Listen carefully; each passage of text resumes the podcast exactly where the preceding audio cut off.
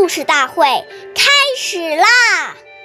每晚十点，关注《中华少儿故事大会》，一起成为更好的讲述人。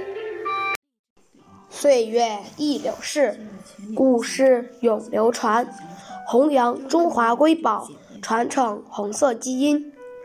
我是中华少儿故事大会讲述人刘继哲。一起成为更好的讲述人。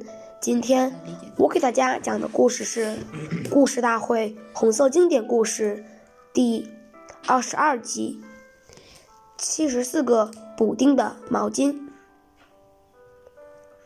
毛主席常说：“不论是谁，都要注意节约，不能浪费一分钱。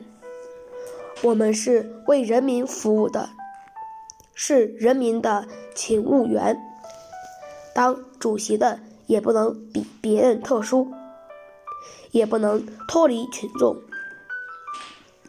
曾毛主席生活管理员的吴连登回忆说：“毛主席在生活上极其简单，穿的、吃的、用的。”从来不考虑享受。